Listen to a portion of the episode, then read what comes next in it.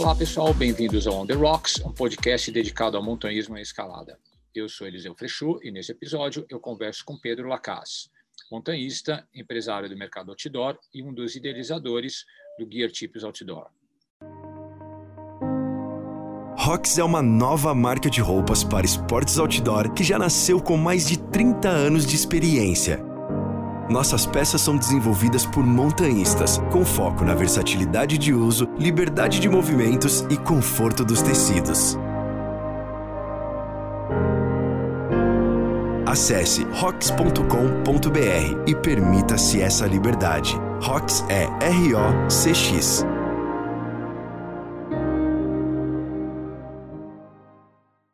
Pedro, muito obrigado por ter aceitado trocar essa ideia no On The Rocks. Cara, é um prazer estar te recebendo no podcast. Você é um cara que está muito ativo nas redes, né, com um monte de projetos. Nada, o prazer é meu estar aqui com você. Já tivemos algumas lives comigo, né? Ou seja, lá na, tanto na Deuter quanto no Gear Tips. Agora é um prazer estar aqui com você no On The Rocks.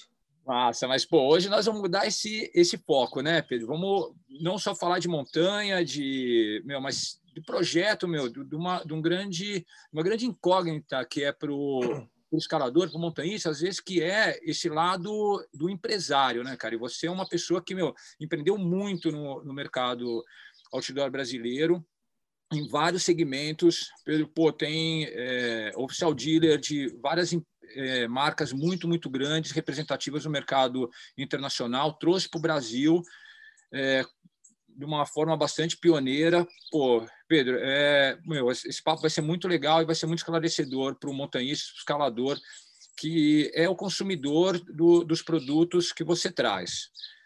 Então, pô, muito legal é, ter essa possibilidade de trocar uma ideia com uma pessoa que empreende é, da forma que você faz no, no Brasil. É, Pedro, vamos começar é, como todos os outros entrevistados, você falando como que você entrou nesse universo do montanhismo, Pedro, porque não foi empreendendo, né? Você primeiro... Não, não, bom, é verdade, não foi empreendendo. empreendendo empre, os empreendimentos vieram um pouco depois, não muito tempo depois. É, na, na prática, sim, se eu for pensar bem lá atrás como é que, como é que eu entrei, é, bom, na realidade, assim, o, eu, eu, sempre ouvia muita história do meu avô em relação a. Ele morava é, aí no Vale do Paraíba, em, em Guaratinguetá, né, a infância dele o pai dele, ou seja, meu bisavô era chefe escoteiro etc. E naquela, naquela época tinha muito aquela questão das caçadas, mas não como hoje, né? Ou seja, era uma parte realmente que as pessoas faziam e acampavam, ou seja, eu acampar.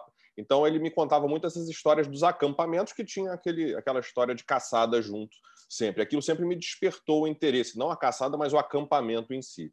Né? Isso desde pequeno. Então, assim, eu diria que talvez é, essa minha vontade de fazer atividades ao ar livre tenha vindo daí. Né? E desde, sei lá, uns 12, 13 anos eu ia para a Serra da Bocaina, né? E, enfim, não era tão trilha ou enfim, caminhadas, etc., mas era um convívio com a natureza. E comecei realmente a praticar atividade ao ar livre. É, eu comecei fazendo, na verdade, um curso de escalada em rocha no Rio de Janeiro, e isso foi lá para 1990, alguma coisa assim. No iníciozinho, finalzinho dos anos 80, iníciozinho dos anos 90, né? E, e aí, na realidade, eu comecei depois a fazer outras caminhadas por aqui, localmente, Floresta da Tijuca e etc, etc. E aos poucos comecei a ir para outros lugares, Itatiaia, né? Assim, ir para um pouco mais longe. E, enfim, sempre gostei mais da caminhada, fiz escalada durante um tempo, mas acabei gostando mais dessa parte da caminhada e, enfim, acampar, caminhar, enfim, atividades dessa forma. Outras coisas também, rafting, né? outras atividades ao ar livre. E, e aí, ou seja, então isso foi quando eu comecei a fazer atividades não profissionalmente falando. E, e em 98 eu já, tinha, já conhecia o Kiko há um pouco, alguns, sei lá, um ano ou dois, a gente já escalava. E aí a gente teve a ideia, na verdade, ele me chamou para fazer uma revista de escalada. Né? Isso em 97, talvez, alguma coisa assim. E a gente até fez a primeira boneca, chamava Parede, é, Escalada, é, Esporte de Montanha, alguma coisa assim. Era Parede o nome do negócio, né, da, da, da, revista. A gente fez o primeiro, a primeira boneca, toda é, pronta, ficou bem legal. E aí a gente foi atrás de anúncio, não conseguimos nenhum.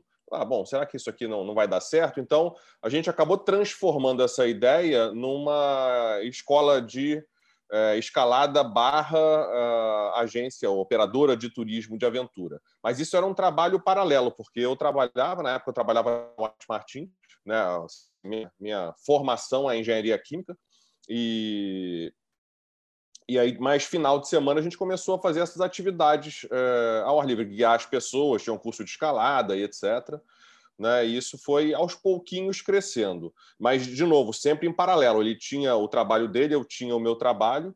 E, e aí, assim, as ideias acabam surgindo até a partir disso, né? Porque eu trabalhava na área de segurança, saúde e meio ambiente. É, lá na White Martins. Então, desenvolvi programas de reciclagem, higiene ocupacional e etc. E tinha muito contato com a parte de prevenção de acidentes. E aí, talvez você lembre disso, Lembra que eu criei também, lá naquela época, 90, sei lá, no início dos anos 90, o relatório de acidentes em esportes de montanha. É, até eu lembro que a gente foi fazer uma apresentação aí em São Bento Sapucaí, num evento que teve, etc. E, e isso veio de, desse meu background, vamos dizer assim, é, na parte de prevenção de acidentes na indústria, e eu conheci uns relatórios de acidentes que eram publicados, ou são publicados anualmente nos Estados Unidos, e tentei fazer alguma coisa no Brasil.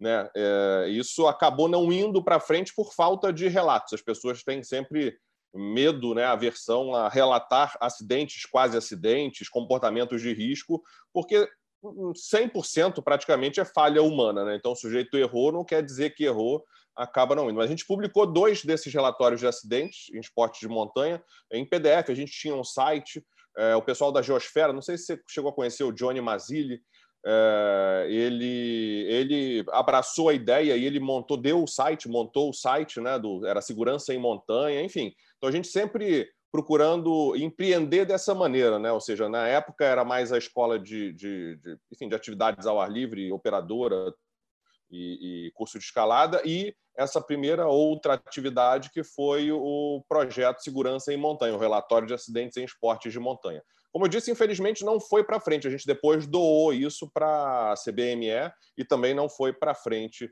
o, o, trabalho. Infelizmente, porque era algo realmente que. Bom, eu sempre acreditei e acredito ainda, né? Que a gente, para prevenir acidentes, a gente precisa aprender né, com os erros, né? E, enfim, foi um projeto bem interessante. Mas, enfim, voltando aí essa parte toda de empreender, né, uh, em 2001, ou seja, em 98 a gente começou a escola de escalada, parede, é, ela chamava Parede Esportes de Montanha, depois virou Parede Escalada e Aventura. Né? Tinha curso de escalada e tinha muitas atividades ao ar livre, desde rafting, a gente guiava a travessia, etc. Mas era mais final de semana realmente, era um trabalho paralelo. E, e aí surgiu a oportunidade, caiu assim no colo da gente, a possibilidade de distribuir, de trazer a Deuter para o Brasil. Né? E como é que isso aconteceu? O morou uns anos em Portugal, é, quer dizer, uns anos atrás, né, ele morou por seis meses, se não me engano, em Portugal, e ficou muito amigo de, do dono de uma loja de equipamentos de montanhismo. E esse cara distribuía a Deuter em Portugal. Então, no, no início dos anos 2000, a Deuter entrou no movimento de expansão para o mundo inteiro, é, para sair da Europa e etc. E aí perguntou para esse cara: Você não conhece ninguém no Brasil? E o cara falou: oh, Conheço uns caras lá que até são do meio, mas não sei, enfim. E aí passou o contato da Deuter, é, da gente, né, o nosso contato para a Deuter. A Deuter entrou em contato e, enfim, a gente olhou um para a cara do outro e falou: e aí, vamos encarar? Vamos. Juntamos é, o, o, dinheiro que cada um tinha. Primeira importação foram aproximadamente 2 mil dólares né? E, ou seja, rapamos tudo que tinha de dinheiro e trouxemos. A gente não entendia nada de importação, nada disso. Então fomos atrás de aprender sobre importar, sobre administrar uma empresa. Inclusive, aí eu resolvi fazer a faculdade de administração, né, para não entrar naquela estatística de, sei lá, 80% das empresas quebram nos primeiros cinco anos de vida ou coisa parecida. Resolvi estudar sobre o assunto. E, e, aí começamos. Importação da Deuter, muito pequenininha. A gente é, tinha uma amiga aqui no Rio, a Yara, que ela é, era daquelas que vendia de tudo e mais um pouco. Falei, Yara, não, Yara, não está afim de vender mochila, não? E aí ela começou vendendo aqui no Rio de Janeiro e depois a gente foi aos poucos para São Paulo e crescendo para o mundo, para o mundo todo, não, para o Brasil todo. Né? Agora, obviamente, não foi nada fácil, porque, como eu falei, a gente tinha pouco dinheiro, é, pouca experiência ou nenhuma experiência nisso e fomos, enfim, metemos a cara e fomos atrás.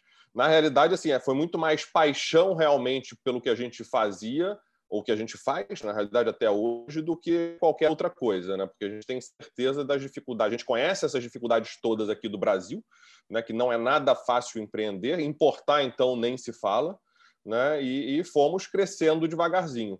E, e, e, o legal é que, como a gente trabalhou muito bem, assim, principalmente o marketing é, da Deuter aqui no Brasil, e você faz parte disso, né? Que lá no começo você já entrou aí como é, um atleta da Deuter, mas a gente sempre teve muito apoio da Deuter é, internacional.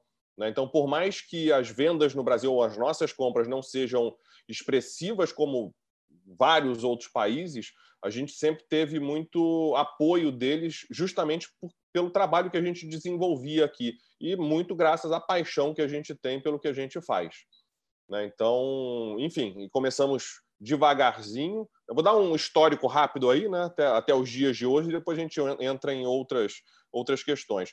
Mas a gente sempre cresceu muito, reinvestindo tudo. Né? A gente nunca foi do tipo de, de empresário que divide a conta de pessoa física com pessoa jurídica, né? Na realidade era ao contrário, era tudo da empresa e se sobrava alguma coisa a gente a gente pegava, né? E, e aí até 2000, isso foi em 2001 que a gente começou a trazer a Deuter para o Brasil. E até 2004 eu trabalhei em paralelo ainda na White Martins. O que com um, acho que uns dois anos antes começou a se dedicar 100% a, a, ao negócio e aí, em 2004, eu passei a me dedicar 100% ao, ao negócio, ou seja, na época, Deuter, né, importação e distribuição de Deuter.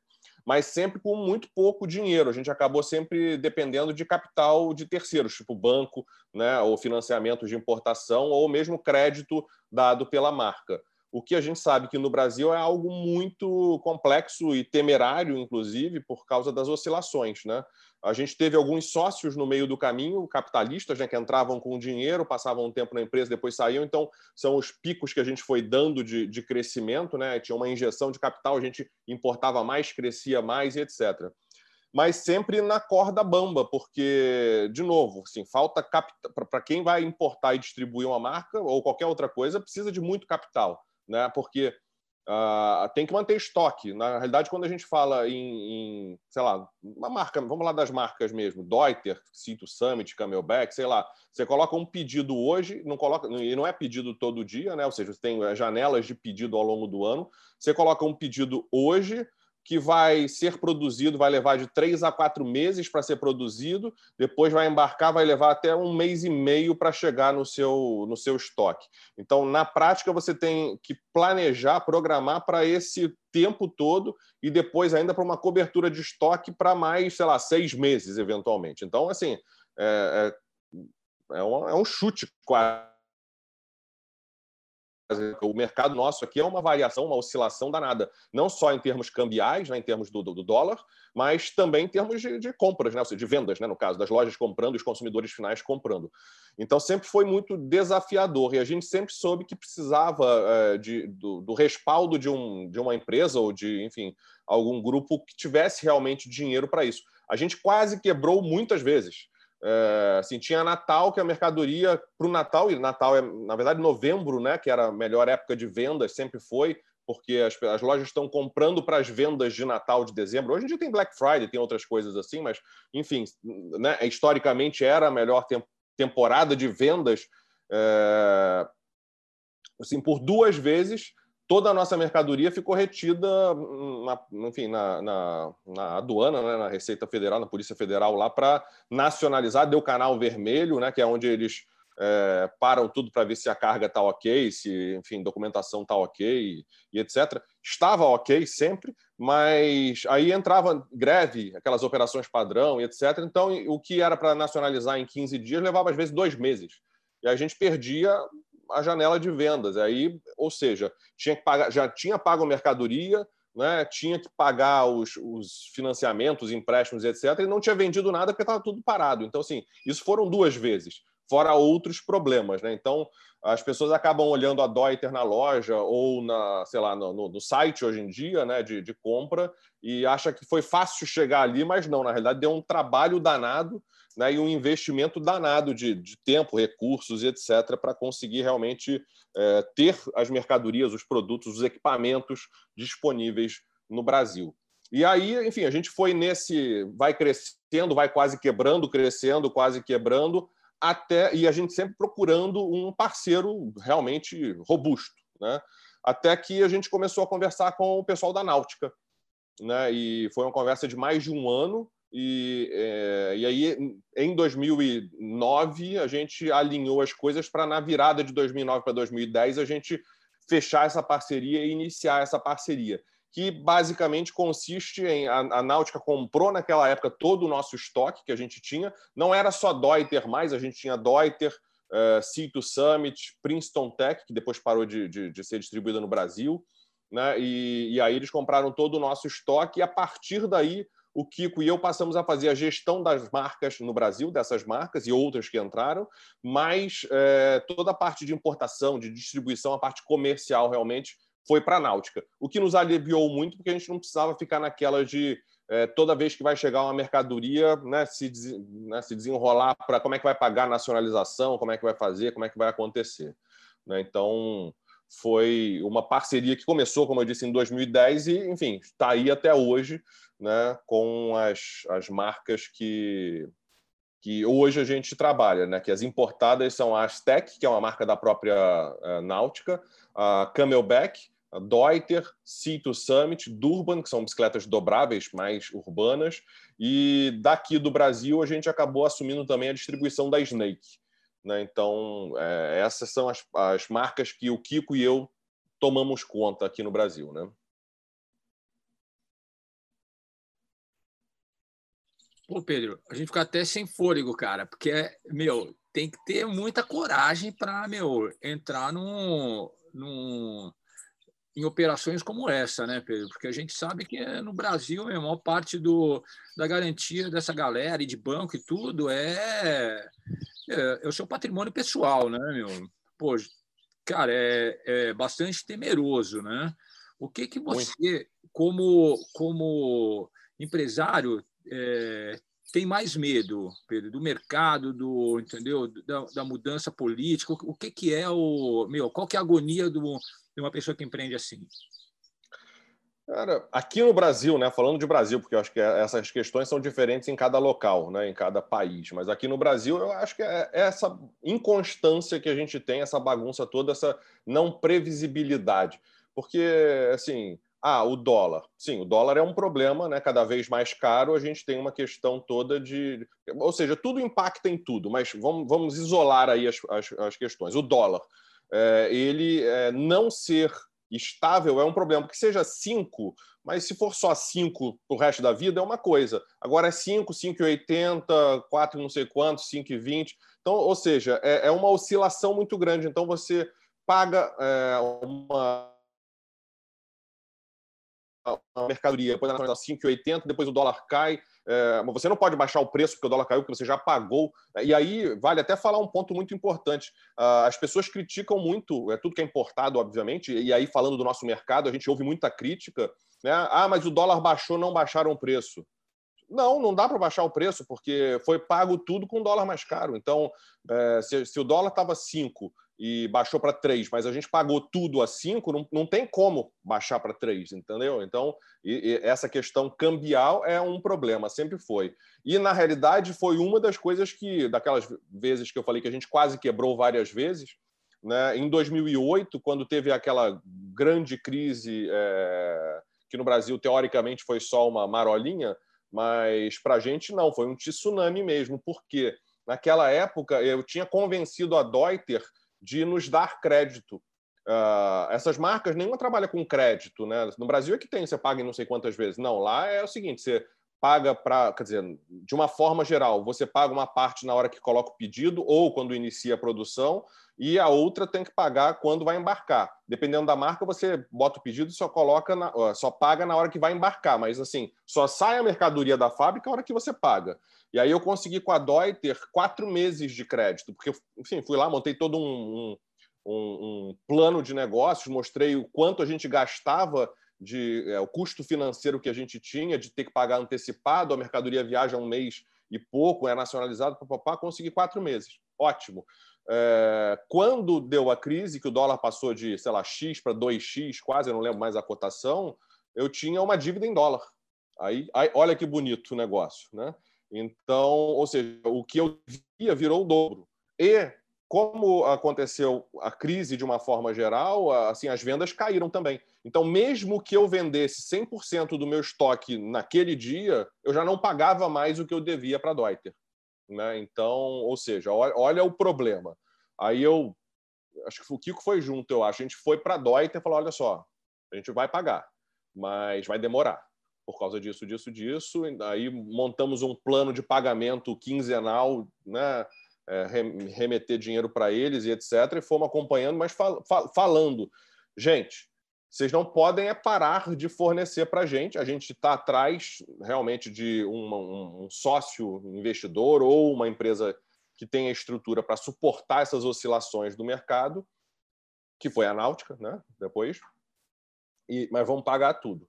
E pagamos tudo. Na realidade, a gente. É, é, é essa brincadeirazinha de 2018 é, a gente pagou tudo para a Deuter, pagou tudo para todos os funcionários, né? Que a gente depois, na, na, na migração para a Náutica, a gente acabou tendo que é, dispensar todo mundo. Na realidade, foi interessante porque a gente conseguiu recolocar todo mundo. Não teve um que a gente não tenha recolocado antes de mandar, de, de dispensar, né? De, de demitir.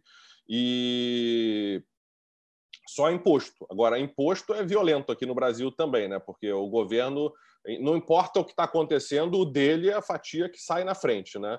Aí a gente tomou a, a decisão de não pagar imposto para pagar lá na frente. E aí a gente levou 10 anos quase para conseguir quitar todos os impostos. Ou seja, o pessoal olha assim, né, que dói ter, os caras são milionários, etc., mas não é bem assim o negócio. Né? É muita, muita dedicação, muita paixão né, pelo que a gente faz e, e, e, talvez um pouco de loucura também, né? Uma pitadinha de loucura para conseguir é, passar por tudo isso. E aí, de novo, assim, é, com a, a, entrada da náutica, ou seja, com a gente levando tudo para a náutica, essas partes mais complicadas ficou, ficaram a cargo deles. Né? E, e, mesmo sendo uma empresa grande, estruturada, é, enfim, estruturada em todos os sentidos, financeiro e estrutura de pessoal mesmo, também sofre as mesmas questões, e num nível maior, porque aí eles estão falando de é, distribuição de 15, 16 marcas, né? ou seja, imagina o volume de estoque em termos de dinheiro, em termos de espaço que aquilo tudo ocupa, né? e, e, e o quanto que você tem que ter de capital de giro para dar conta disso tudo. Né? Então, é, uma dessas, dessas, desses desafios, na verdade, tem uma volta grande aí, mas é um dos desafios aí, eu diria que é o cambial, é, o dólar, né? O, o, a moeda estrangeira. Outro é o nosso mercado propriamente dito, que o nosso mercado, a gente olha, ah, tem muita gente que pratica, né, que escala, muita gente que faz caminhada, muita gente que acampa, mas é um mercado muito pequeno. Né? E hoje a gente tem uma concorrência muito desleal uh, em função da internet. Né? Eu eu sempre falo com as marcas, é, quando eles pedem aqueles relatórios, e quem são os concorrentes no Brasil? Concorrente, no, concorrente da Deuter Brasil é a Deuter em outros países, além das outras marcas aqui no Brasil. Né? Porque, como o custo aqui no Brasil é mais elevado, por causa de, de tributo, né? principalmente pela toda a cadeia de, de, de impostos que a gente tem, uh, uma mochila da Deuter, um saco de dormir, qualquer coisa é mais barato quando você vai para os Estados Unidos ou você vai para a Europa. Né? E não é porque a gente está ganhando muito dinheiro, é porque o, o governo está ganhando muito dinheiro. Né, com, com, com, isso tudo. E então, ou seja, a gente acaba tendo esse tipo de concorrência, mas hoje em dia uma concorrência pior que são essas marcas chinesas todas ou as compras nos sites que não pagam nada de imposto, é zero de imposto. Chega na casa da pessoa com um frete que não dá para entender como é que funciona aquele frete. Você compra da China uma barraca, que é pesada, é volumosa, né, é, para algo que vai ser pelo correio, um frete de um dólar, dois dólares, sei lá, e, e muito mais barato. Né? E aí, como é que você vai concorrer? Não é a mesma marca, né? não é uma mochila da Deuter que você está comprando, mas é, os caras estão vendendo uma barraca, saco de dormir, uma série de coisas. É zero de imposto, entra por caminhos que a gente não sabe quais são, que não são legais, porque como é que você não tributa algo que é acima de 50 dólares? Né? Não é, não está certo. Tá, isso é, é, é uma, uma importação ilegal que é feita de alguma maneira e não existe garantia, assistência técnica, não paga imposto, ou seja, é completamente desfavorável. Né? E as pessoas acabam comprando, divulgando, né? ah, não, é muito mais, mais legal comprar lá no AliExpress ou não sei o quê, mas não veem que isso acaba destruindo o mercado nacional. Né? Você vê a quantidade de lojas que vem fechando ao longo do tempo. Né? Você mesmo que está aí vendendo né, a sua marca Rocks, é, a dificuldade que é de você conseguir fazer com que as lojas comprem. Por quê? Porque elas já não têm mais capital e uma, uma grande questão aí é justamente essa importação que é feita de forma, eu arriscaria dizer ilegal, porque por mais que o consumidor não saiba o que está acontecendo, aquilo ali está infringindo leis, sim, né, leis de tributação de não sei o quê, e você vai matando o mercado brasileiro. Né? Então, daqui a pouco não vai ter loja para comprar equipamento, você vai ter que comprar tudo no exterior. Dá para você dar uma sintetizada para o, o, consumidor, para o montanhista saber hoje qual que é o caminho que uma mochila Deuter leva para sair é, da Alemanha, quer dizer, né, do, ou, do Oriente, chegar na loja ou chegar no site qual que é o percalço que essa, essa mochila e que você tem como importador? Quer dizer, você não pode chegar lá e comprar cinco mochilas, você tem que comprar tantas mochilas.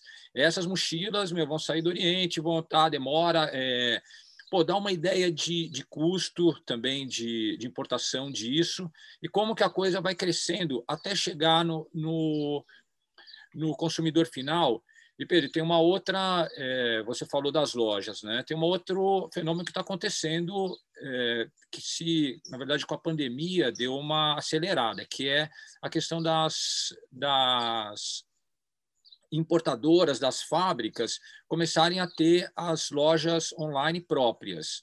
Né? Isso está sendo uma, uma saída para vocês terem conseguir ter um fôlego me melhor, para você é, conseguir sobreviver? Como que isso está funcionando no mercado, Pedro? Bom, é, eu vou acho que voltar um passo atrás ainda da, da, da, da, importação lá atrás, porque eu acho que é importante as pessoas entenderem também uma outra questão. É, essas marcas que desenvolvem, porque assim, você tem marcas que copiam e você tem marcas que desenvolvem, né? Deuter, Cito Summit, Camelback, e outras marcas é, que existem aqui, aqui no, no, no, próprio Brasil. Vamos falar de, sei lá, Tule, de, de mochila Tule, Osprey, é, marcas importantes no Brasil. Tem a Curto que desenvolve no Brasil, mas enfim, falando de marcas que desenvolvem, né, é, eles desenvolvem na realidade não só o equipamento, mas os tecidos. Então existe uma pesquisa toda em relação às matérias-primas e hoje em dia é uma preocupação muito grande na questão da responsabilidade social, responsabilidade ambiental. Né? Então é, você, eles vão atrás e pesquisam os materiais que são resistentes o suficiente para aquelas atividades, mas que não agridam o meio ambiente. Então, você tem hoje já tecidos que são feitos com garrafa PET reciclada, etc, etc. Então, ou seja, tem um trabalho de pesquisa e desenvolvimento das matérias-primas e um trabalho de desenvolvimento e teste dos equipamentos. Então, a gente está falando hoje, é, hoje a Deuter está desenvolvendo, na realidade, ela já finalizou o desenvolvimento das mochilas ou dos equipamentos que são 2022, 2023. Né? Então, ou seja, a gente está falando de dois anos antes de o produto ser lançado, é, eles estão sendo trabalhados. Né? Então, você vê o investimento que existe por parte da marca. Bom, beleza, então vai, é lançada a coleção, então, assim, só para as pessoas entenderem, as coleções são lançadas geralmente no meio do ano, nas feiras internacionais, nos Estados Unidos e na Alemanha, que não estão acontecendo por causa da pandemia. Né? Então, são lançadas por volta de junho, julho. É, na realidade, os distribuidores passam a conhecer a coleção em maio, quando tem os meetings internacionais, que estão sendo todos online. Junho, julho, uh, o público, né, lojistas e etc., começam a conhecer a coleção, que vai começar a chegar nas distribuidoras no mundo todo lá para janeiro, fevereiro, até março do ano seguinte, de acordo com a produção. Então, você vê que começou a, a desenvolver dois anos antes, aí quase um ano antes ele, ela é lançada para realmente começar a chegar nos países, como eu disse, lá para vamos botar na média fevereiro do ano seguinte. Bom, é, aí bom, então a gente tem que, como eu falei, mais ou menos três a quatro meses antes do embarque colocar o pedido. A gente coloca um pedido e, como você falou, não são três mochilas, cinco mochilas, a gente está falando de, sei lá, um container de mochilas. Né? Ou seja, é muito equipamento que precisa e investimento que precisa. Bom, então a gente colocou o pedido em outubro, mais ou menos, para embarcar em janeiro, para chegar aqui em meados de fevereiro, início de março. Aí a gente estoca todo esse produto para vender para as lojas né? e aí as lojas estocam uma pequena parte do, do produto que hoje em dia ninguém mais estoca, compra quase que sob demanda, para poder vender para o consumidor final. E aí, seja via internet ou seja, é, seja é, loja física mesmo, que deu uma diminuída grande. Então, assim, em, em linhas gerais, é isso né, que a gente tem de, de, de tempo, mais ou menos, que, que as coisas se comportam. E a gente tem que manter um estoque por seis meses porque, como eu falei, as importações elas acontecem duas ou três vezes no ano, dependendo da marca, né? dependendo da empresa. E aí o que acontece e que as coisas ficam caras é que hoje, assim, cada produto tem uma alíquota de imposto de importação diferente, de IPI, de ICMS. ICMS não é, é depende do estado só, mas de IPI e de imposto de importação são diferentes de acordo com o produto. Mas na média aí falando de Deuter de novo, de mochilas, a gente o, o, custo de chegada do produto no Brasil é praticamente o dobro ou um pouco mais hoje em dia do que o dobro que a gente paga no preço da fábrica. Então eu paguei hipoteticamente 10 dólares por aquela mochila, ela já chega no Brasil só de vir para o Brasil e pagar imposto etc por é, 21 dólares por aí, ou seja, um pouco mais do que o dobro. Agora mais ainda na realidade, né? Então, mas enfim, já explico esse mais ainda daqui a pouco. É, então ela chega pelo mais do que o dobro do preço. Aí, ou seja, a distribuidora precisa ainda colocar uma margem em cima e a loja ainda precisa colocar uma margem em cima. Então, ou seja, a cadeia é longa. Né? E está todo mundo ficando milionário com isso? Não, não está. Né? Quem está ficando sempre recebendo muito é o governo, infelizmente. Porque você vê, se as lojas estivessem milionárias, não estavam quebrando, não estavam fechando. Né? É se os distribuidores estivessem ficando milionários, você tinha muita marca no Brasil, mas você não, você vê, marca de escalada mesmo, você vê 510, sei lá, entra e sai, lá esportiva entra e sai. Essas marcas todas que são um pouco mais caras não conseguem ficar no Brasil, porque não é sustentável né, em termos de volume, porque tem que ter volume, infelizmente, e não é sustentável em, em termos de preço também, muitas vezes. E, e aí, e, e em termos de é, o negócio ser saudável, ou seja, gerar dinheiro suficiente para pagar a estrutura que tem que manter no Brasil. Porque, além de tudo, né, além de você ter que ter esse capital todo uh, empregado, você também precisa, é, enfim, manter uma assistência técnica né, para poder, é, por lei, você precisa né, dar a garantia, assistência técnica. Então, você tem várias questões.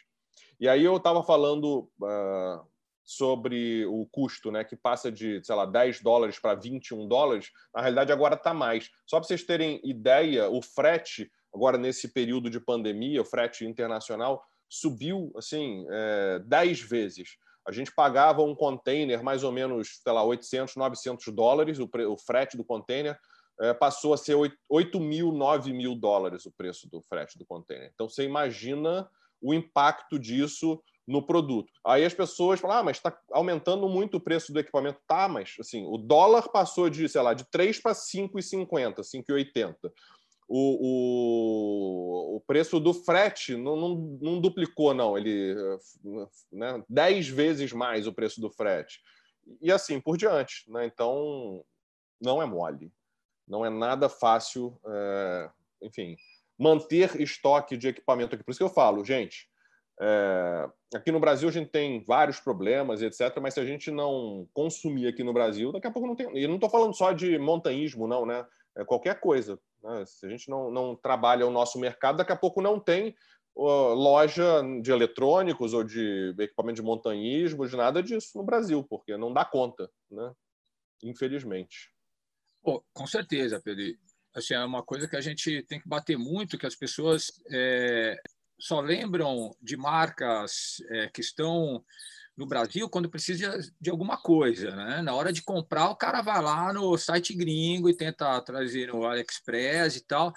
Mas, pô, é, existe uma estratégia das, das empresas, é, vamos, vamos colocar de uma forma certa mesmo, as empresas decentes, cara, que, que é de fomentar o montanhismo, não é só fomentar o nome da marca, né?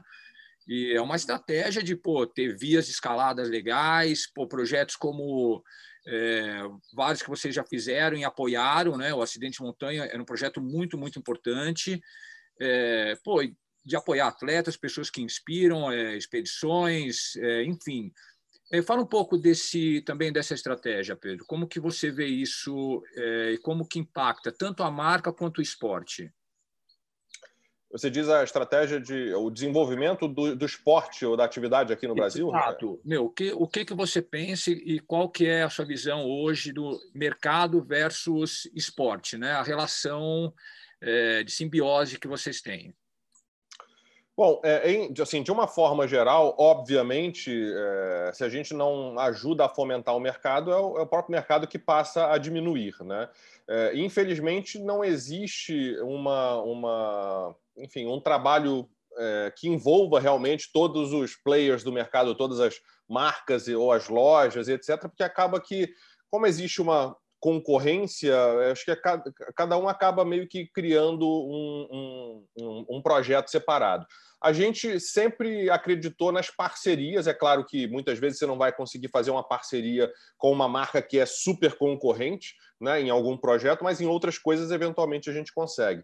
Então, por exemplo, com o Deuter, a gente sempre, a gente, desde 2014, a gente faz a expedição Deuter, que é um evento da marca, mas a gente traz tudo quanto é marca parceira possível para estar dentro do projeto. Né? Então, é, acabar desenvolvendo de uma forma. É uma ação de marketing, obviamente, mas a gente acaba trabalhando uh, uh, o fomento aí de, por exemplo, o próprio guia que, que, que é o, o, Ivo, né, lá da, da Serra dos Órgãos Expedições, que uh, em vez de a gente ir sozinho, não, vamos trazer um parceiro junto aqui, vamos trazer outras marcas parceiras para engrossar o caldo e assim por diante. Então a gente sempre tem essa, eu estou falando da expedição Deuter, mas a gente sempre faz esse tipo de ação. Quando a gente vai fazer alguma ação, a gente procura sempre trazer o máximo de parceiros juntos.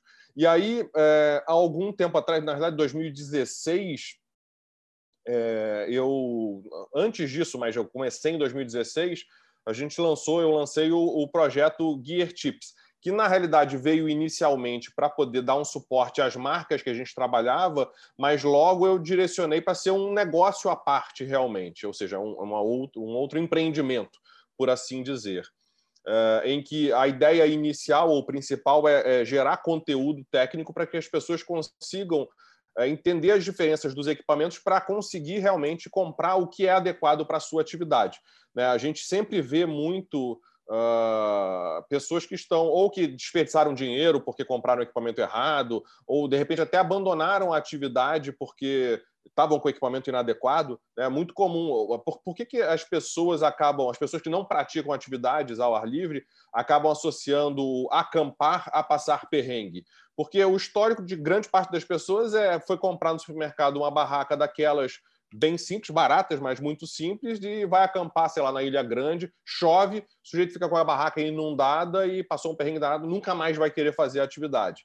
Então, a ideia do projeto é trazer realmente esse conhecimento todo para que as pessoas possam acertar é, mais na hora da compra. Só que o projeto, obviamente, foi crescendo e hoje a gente procura trazer a maior quantidade de marcas possível para dentro do projeto. Né? Então, inclusive marcas, porque aí, de novo, não é um projeto que seja é, da Deuter ou da, da, da Proativa, que é a nossa empresa que fazia parte de distribuição, mas é um, é um projeto independente. Né? Então, esse é o nosso objetivo de trazer cada vez mais pessoas, cada vez mais parceiros, né? e fomentar o trabalho dos parceiros. Ou seja, a gente criou, junto disso, o Gear Tips Club, que é uma possibilidade das pessoas é, conseguirem, inclusive, é, acessar esses equipamentos ou produtos e serviços com desconto, né, um preço mais acessível, mas, por outro lado, a gente divulga todo o trabalho de guias né, das escolas de aventura, por exemplo, como você aí,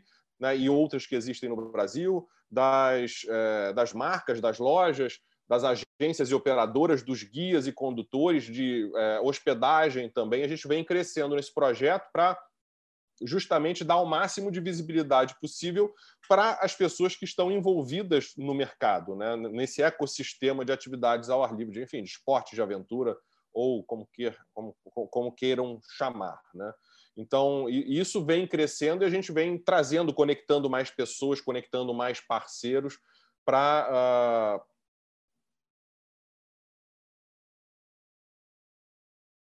que a gente conseguiu conquistar, né, e vem conseguindo conquistar, a gente lançou, e você participou já das duas edições, o primeiro e o segundo congresso de trekking, por exemplo, congressos online. A gente já teve mais de. Eh, já chegou em mais de 40 mil pessoas que assistiram às palestras dos congressos.